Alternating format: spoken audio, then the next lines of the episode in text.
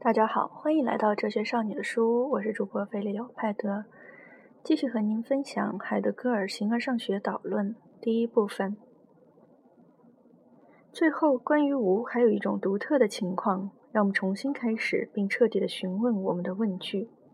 来看看，而无反倒不在，究竟是一仅仅什么也没有说的任意添加的语气转折呢，还是？在这一目前对问题的表述中，具有某种根本性的意义。为此，我们首先还是来考察一下那个简略了的、似乎更为简单和严格的问题：究竟为什么在者在？如果我们这样追问，我们就是从在者出发。在者在着，它是被给予的，是处于我们对面的。因而是任何时刻可发现的，也为我们在某些领域中所熟悉。现在这样一个放出来的再者被直接的问及，它的根据是什么？这一发问直截了当的设计一种根据，这一过程简直好像是一种惯常过程的拓宽与扩大罢了。例如，哪里有葡萄园，哪里就不可避免的会出现某种危害葡萄的。病害，或许有人会问：葡萄病害这种东西是从哪里来的？其原因根据在哪里？是什么？这样，再者就整个的出现了。人们问：根据何在？是什么？这种发问的方式以简单的形式表现出来，就是为什么在者在？其根据原因在哪里？是什么？不用说，我们是在询问另一种更高的在者。然而，在此问题还根本没有触及到在者整体本身。但是，假如我们现在以最初设定的问句形式追问“究竟为什么在者在而无反倒不在”，那么这附加的后半句就会防止我们直接只去追问那毫无疑问已摆出来的在者，而未必。还去追问已经进一步追求的再起来的根据，这样一来，这个再者就被以追问的方式推出去，推到不在的可能性中去了。由此，这个为什么就获得了完全与先前不同的威力和发问的紧迫性。为什么这一再者失去了不在的可能性呢？为什么这一再者不干脆总是落回到不在中呢？这一再者现在已不再是一旦如此就现成的再者，它处于摇摆不停的状态，全然不管我们是否认识到了它全部的确定性和是否全面的把握了它。只要我们将这个再者置于问题中，它就总是这样摇摆不定。这种摇摆的幅度可以达至这一在者的最极端和最尖锐的相反可能性，达至这个不在和这个无。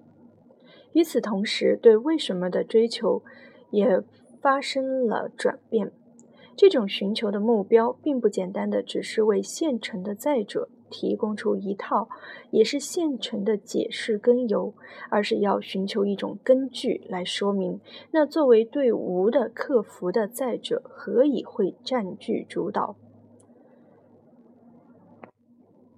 这个被追问的根据，现在是作为决定在者与无相反的根据而被问及的，更确切的说，是作为在者的摇晃的根据而被问及的。再者，既承担我们，又失落我们，它一半在，一半不在。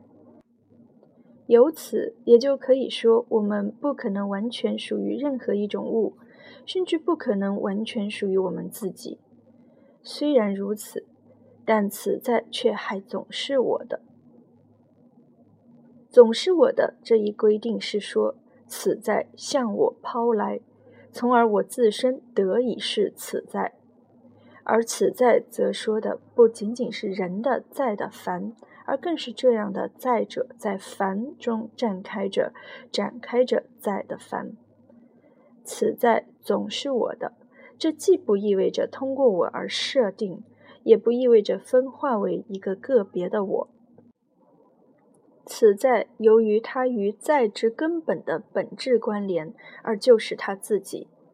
这就是在存在于时间中常常说的话。此在包含在之领会，这样就已经更清楚了。这个而无反倒不在，绝不是什么对于真正问题的多余附加。这个语气上的转折是整个问句的本质性成分。作为完整的问句，他说出的是与为什么在者在这个问题完全不同的另一个问题。随着我们的询问，我们就把自己放入了在者，其放入的方式使在者培出了其作为这个在者的自明性。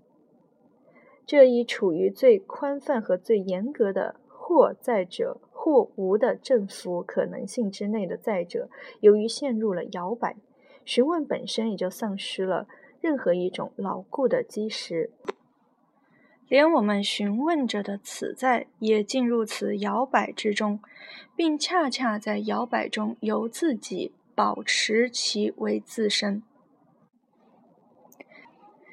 但是，我们的追问并不会使在者改变，在者始终是其所是以及如何是，而我们的发问仅仅是在我们之中的一种心灵精神继承，正如这种进程日常所进行的那样，它不会丝毫损害在者本身。